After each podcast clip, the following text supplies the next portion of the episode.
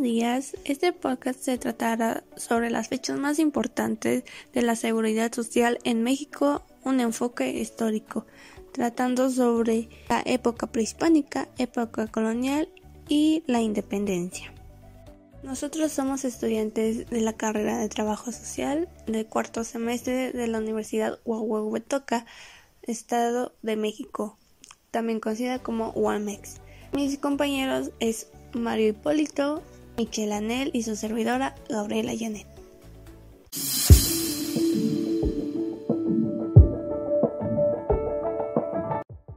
Época prehispánica.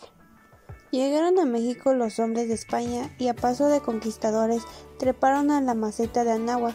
Quedaron asombrados al encontrar una federación de pueblos indígenas poseedores de una alta civilización. En los aztecas, cabeza de esos pueblos, venían a converger las herencias de culturas de muchas otras razas aborígenes, extinguidas unas, sojuzgadas otras, cuya época de esplendor había tenido lugar muchos siglos antes. Siglo XVI. Luis Gómez sostiene la tesis de que la seguridad social es un instrumento del Estado. Los recursos para la práctica de esta asistencia eran extraídos del erario público y que sería principalmente para entregarles el beneficio de la asistencia médica a quienes habían servido al Estado. Siglo XVI. 1521. Al día siguiente de la conquista, el propio Cortés fundó el Hospital Claspana que funcionó muy pocos años.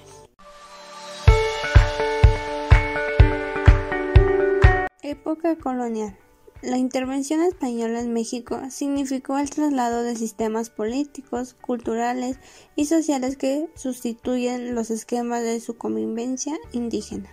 El día que Cuauhtémoc, vencido, se rindió a los conquistadores, marcó el fin de una época, no solo en el aspecto de la vida nacional, sino también en lo que le toca al desarrollo de su cultura.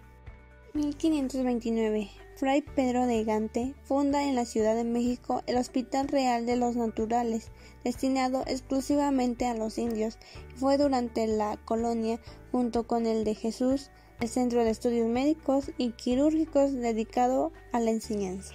1567. El venerable Bernario Álvarez funda el Hospital de San Hipólito para los convalecientes y los que pierden el juicio. 1571. El doctor Pedro López funda el Hospital de Epifanía, llamado después Hospital Morelos, estableciendo allí mismo la casa de cuna para niños expósitos. La independencia y algunos sucesos de esa época.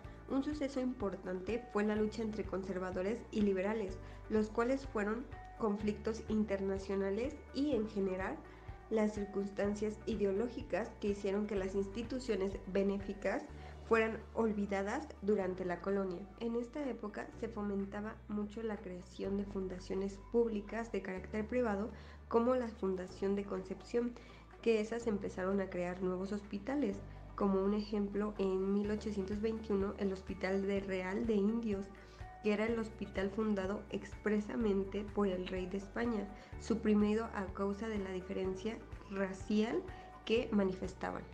También en esta época tenían objetivos muy claros, los cuales eran fomentar el estudio de higiene, vigilar los establecimientos públicos, dictar a las autoridades medidas de higiene pública y sobre todo fomentar el código sanitario de la República Mexicana hubieron ciertas circunstancias en las políticas del momento que no fueron propicias para el pleno desarrollo de este Consejo, que jamás pudo ser elaborado, el Código de Sanidad, pero en ese intento surge el nuevo interés de fomentar las políticas de asistencia social.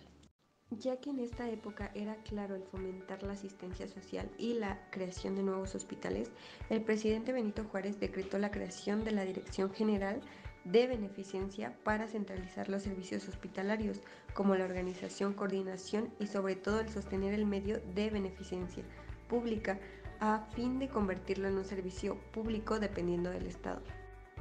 De igual manera, surgieron dos puntos de gran importancia en esta época. Uno de ellos fue en octubre de 1843 cuando se expidió un decreto que permitió la entrada al país de famosas hermanas de la caridad enfermeras de profesión que trataron de renovar los servicios hospitalarios. De igual forma, en 1843, Lerdo de Tejada decretó la expulsión de las hermanas de caridad de todos los hospitales del país.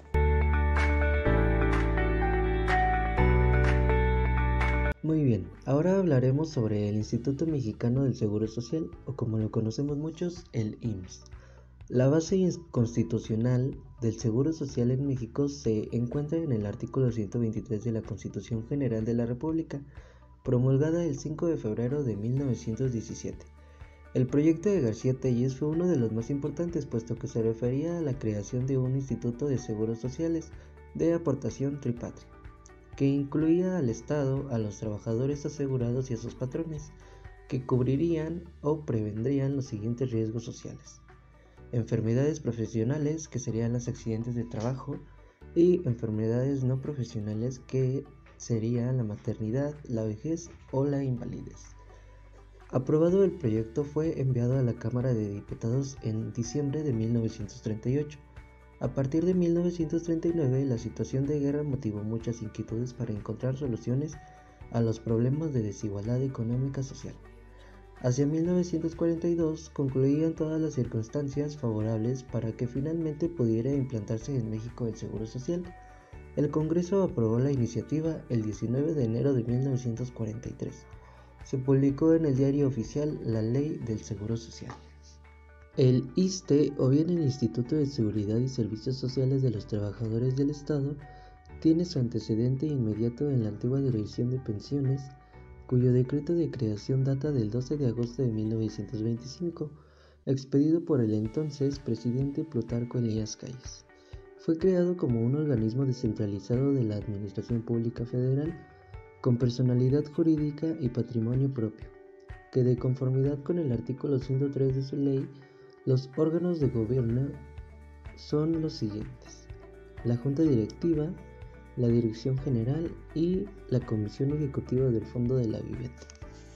En el año 1943, siendo gobernador del estado de Puebla, el señor Gonzalo Bautista Castillo se creó la ley del ahorro obligatorio para las funciones y empleados públicos del estado y de los municipios de esta entidad misma que dieran origen a la institución denominada ahorro de funciones y empleados públicos, puesto que en aquel entonces las cuotas de ahorro se integraban por el equivalente a un día del salario de un mes, permitiendo estos brindar las siguientes prestaciones, crédito a corto plazo y el crédito hipotecario.